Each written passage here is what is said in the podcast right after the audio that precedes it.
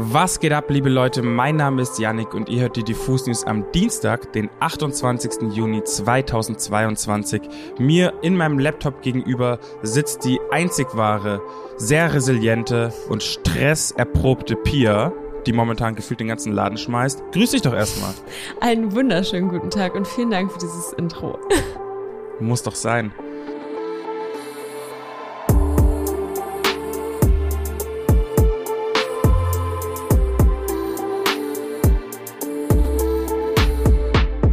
Heute sprechen wir darüber, dass Haftbefehl ein neues Album angekündigt hat, stellen euch Laplace als Newcomer vor und wir haben ein Mini-Interview mit Marlene Rieber vom Lollapalooza für euch in petto. Außerdem sprechen wir über einige Reaktionen einiger MusikerInnen auf das Abtreibungsgesetz in Amerika. Und genau damit starten wir auch rein. Let's go! Ende letzter Woche traf die konservative Mehrheit des obersten Gerichtshofs in Amerika eine folgenschwere Entscheidung gegen ein liberales Abtreibungsrecht. Viele MusikerInnen sind nachhaltig entsetzt und wütend darüber, zum Beispiel Olivia Rodrigo und Phoebe Bridgers. Ich zitiere, dieser Song ist den Richterinnen Samuel Alito, Clarence Thomas, Neil Gorsuch, Amy Coney Barrett und Brett Kavanaugh gewidmet. Wir hassen euch.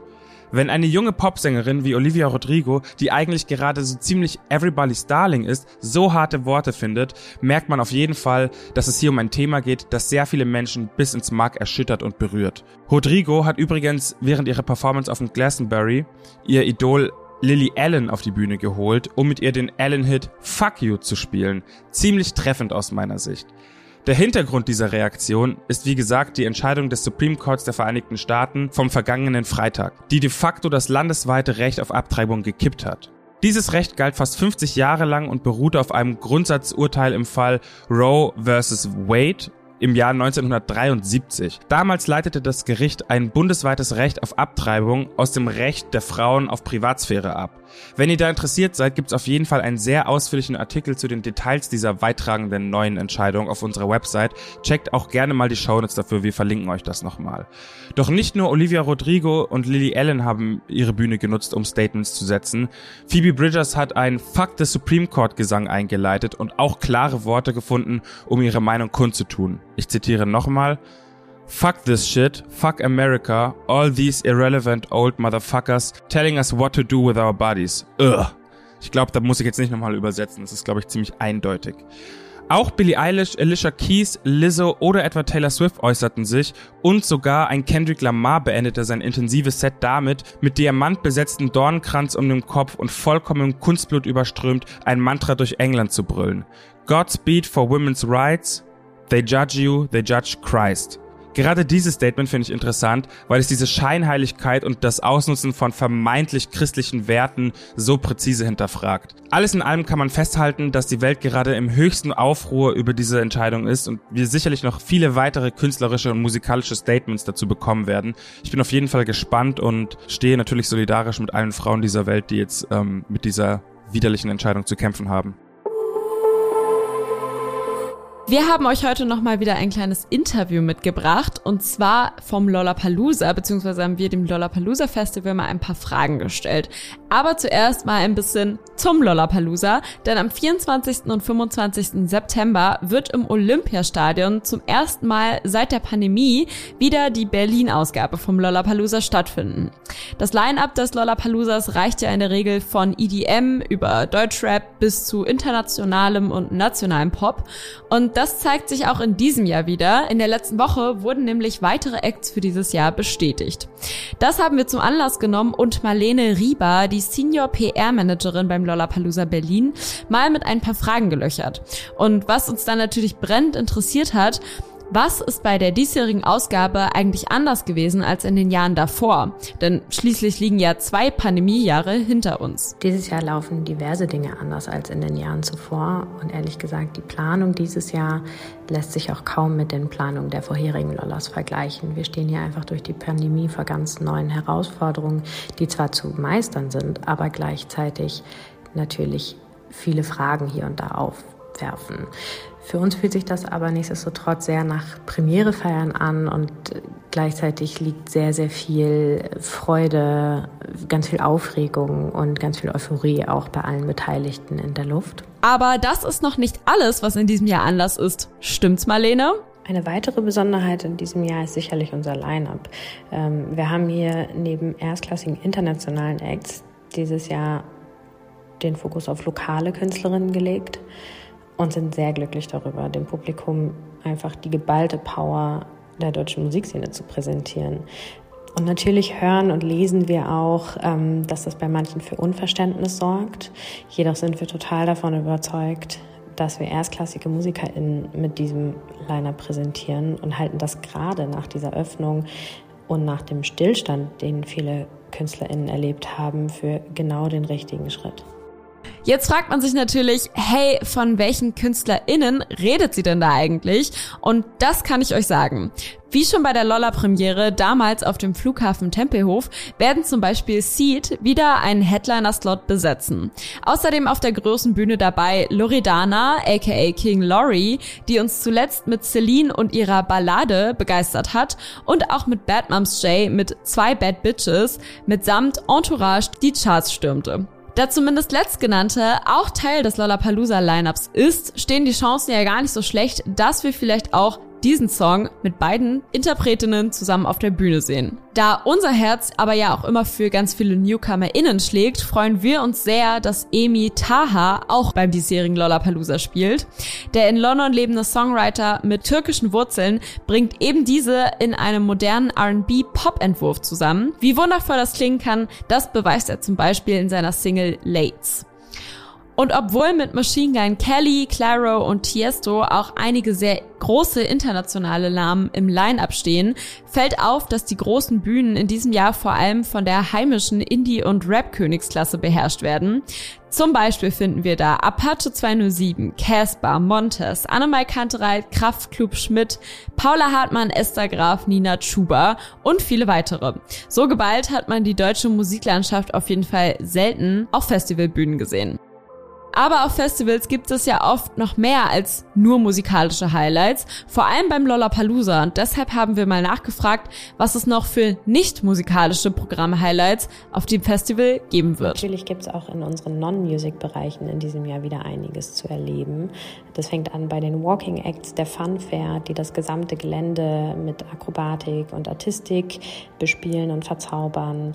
Wir haben erneut das Kidzapalooza, was ein Rückzugsort inklusive Bühne und Spielprogramm für die kleinen Gäste und Familien ähm, darstellt. Die letzten Jahre gab es aber ja auch modemäßig einiges zu sehen beim Lollapalooza. Wie sieht's denn da eigentlich in diesem Jahr aus? Natürlich gibt's auch in diesem Jahr wieder das Fashion Palooza, bei dem viele Mode- und Make-up-Brands vertreten sein werden. Und natürlich wartet auch da ein interaktives, spannendes Bühnenprogramm auf alle. Und Weitere Infos folgen auf jeden Fall in den nächsten Wochen Stück für Stück auf unseren Socials.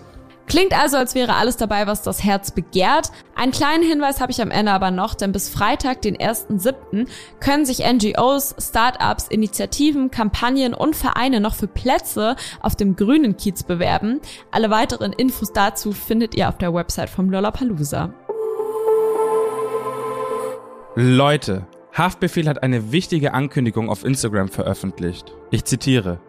Alle meine Alben sind aus den Emotionen und den Lebenssituationen, die in der Zeit prägend für mich waren, entstanden. Kunst ist Emotion, ohne Emotion ist es nichts.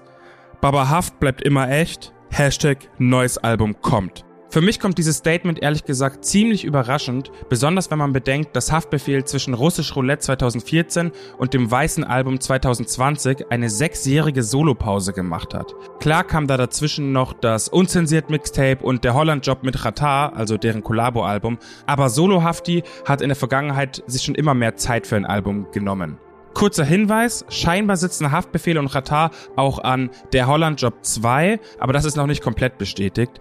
Letztes Jahr hat Hafti erst das schwarze Album, also quasi das Pendant zum weißen Album gebracht. Beide Dinger waren auf ihre Art wirklich extrem emotional geladen, besonders wenn man das weiße Album anschaut und die einigen bewegenden Momente mit den 1999 Parts näher unter die Lupe nimmt.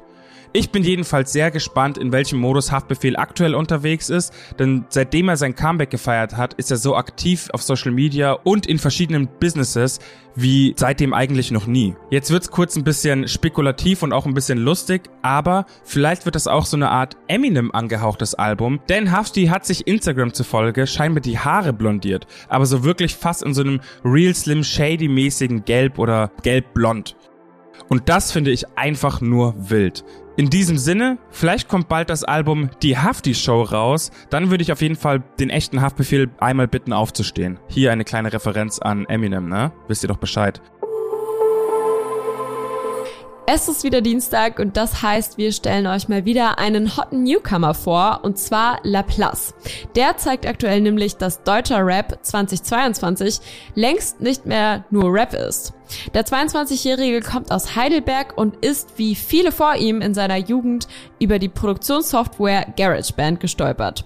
Er war sofort fasziniert von den unzähligen Möglichkeiten, die darin schlummerten, also folgten erste Songs, die er dann auf Soundcloud veröffentlichte. Und schwuppdiwupp, kurz darauf hatte Laplace ein Major Deal in der Tasche.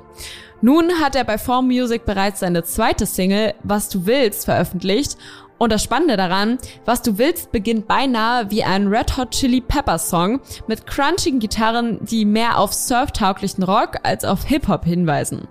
Und wenn Laplace dann anfängt zu rappen, klingt das auch nicht gerade nach Norm. Stattdessen kommt er mit abgehackten Sing-Sang-Flows, die den Rhythmus der Gitarre gekonnt kopieren, um die Ecke. Die Produktion übernahm bei dem Ganzen übrigens der liebe Florida Juicy, der ja auch schon für den ein oder anderen Szene-Hit verantwortlich ist. Trotzdem mischt weiterhin auch Laplace mit, wenn es um die Musik geht, denn sein For-Music-Debüt Level Up hat er ganz alleine produziert. Wir finden Laplace auf jeden Fall sehr spannend und dass er bisher eine sehr gute Figur macht. Das heißt, behaltet den jungen Künstler auf jeden Fall im Auge. Das war's mit den Diffus News am Dienstag, außer die liebe Pia hat noch ein paar Hinweise für uns. Das habe ich und zwar Neue Woche, neue Session, denn der dritte Part unserer YouTube-Sessions wird in dieser Woche veröffentlicht auf unserem YouTube-Kanal. Wir haben nämlich mit Esther Graf und Uche Yara wundervolle Sessions im Belvedere Museum in Wien gedreht. Das findet ihr alles auf unserem YouTube-Kanal, aber auch auf dem YouTube-Kanal der Künstler. Und an der Stelle nochmal ein großes Dankeschön an YouTube und Google Arts and Culture sowie der Initiative Musik, denn mit denen ist das alles möglich gemacht worden. So nämlich. Content, Content, Content, Leute. Wir hören uns am Freitag wieder. Bleibt bis dahin gesund, passt auf euch auf, schmiert euch ein. Ich glaube, es wird warm in Deutschland. Bussi Bussi, bye bye. Skripau. Ciao.